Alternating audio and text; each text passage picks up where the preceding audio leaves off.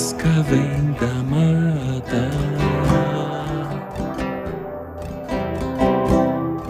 Olá, seja bem-vindo. Meu nome é Gleiber Félix e esse é o Relato Ayahuasca. Eu gostaria de agradecer a todos os participantes, quem esteve aqui contando a sua experiência de expansão de consciência e como isso veio transformando a sua própria vida, tomando caminhos diferentes, aonde essa cura vem se apresentando. Espero que novas pessoas acabem participando aqui, falando sobre a sua experiência e quanto isso está mudando na sua vida, porque nós vivemos um momento de transição onde as pessoas estão em busca de se encontrar, de se curar dessa nossa doença, da nossa sociedade, onde acabamos imerso nessa vida cotidiana de trabalho, de ganhar dinheiro, de ser bem sucedido e essa cobrança é tão forte na, na sociedade. E nós temos dificuldade de se concentrar, de ficar atento aos nossos pensamentos, aos nossos desejos e anseios, discernir aquilo que nos prejudica no cotidiano da nossa vida, como saber lidar com o próximo, como saber respeitar, como saber amar. Todas essas dificuldades estão presentes em nossas vidas e quanto mais pessoas tiverem a oportunidade de contar sua experiência, onde ela consegue achar um caminho diferente, aonde acabe aquele aperto no coração, aquela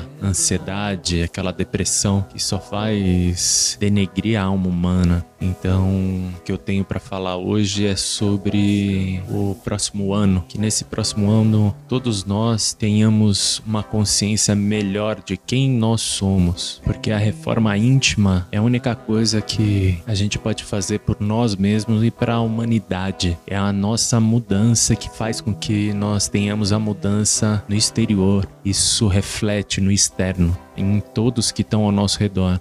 Com você aprendi a amar. Só o amor vai nos libertar. Se amar em primeiro lugar, só assim saberá como amar. Amar é cuidar e respeitar. Respeitar e cuidar é amar. Amar é compartilhar. Compartilhar é uma forma de amar. Amar é saber conversar. É conversar sem magoar. Amar é saber confiar. Confiar é saber amar. Amar não é desejar é desejo de querer amar. Amar também é perdoar. Perdoar sempre ajuda a amar. Amando se aprende a viver, vivendo e aprendendo a amar. Amar não é se apossar de quem ama. Amor traz a liberdade a quem ama.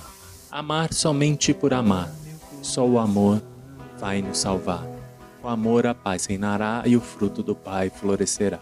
Que esse ano nós saibamos utilizar esse sentimento de amor para guiar a nossa vida, nos nossos relacionamentos, no nosso trabalho, no nosso dia a dia com as pessoas que nós trombamos na vida.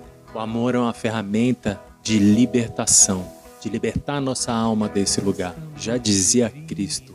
Então que cada vez mais a gente utilize esse sentimento para transformar o nosso dia a dia. Um sentimento muito forte que a gente não dá valor, esquece, esquece quando a gente está na ira para conversar com alguém, alguém que a gente ama, e a gente descarrega toda a raiva nela quando vai falar alguma coisa. Se a gente pensar com amor, a gente chega de outra maneira. Toda a nossa atitude, se a gente colocar esse sentimento, ele nos leva para algo mais positivo. E essa é a verdadeira mudança desse mundo que a gente precisa colocar, colocar um pouco mais de amor naquilo que a gente faz, um pouco mais de amor na natureza, pouco mais de amor nos animais, que está faltando muito isso na nossa humanidade. Então a gente precisa se transformar e principalmente amarmos a nós mesmos primeiro, porque só assim a gente vai saber o que é amar. Então a gente tem que se respeitar, tem que se cuidar.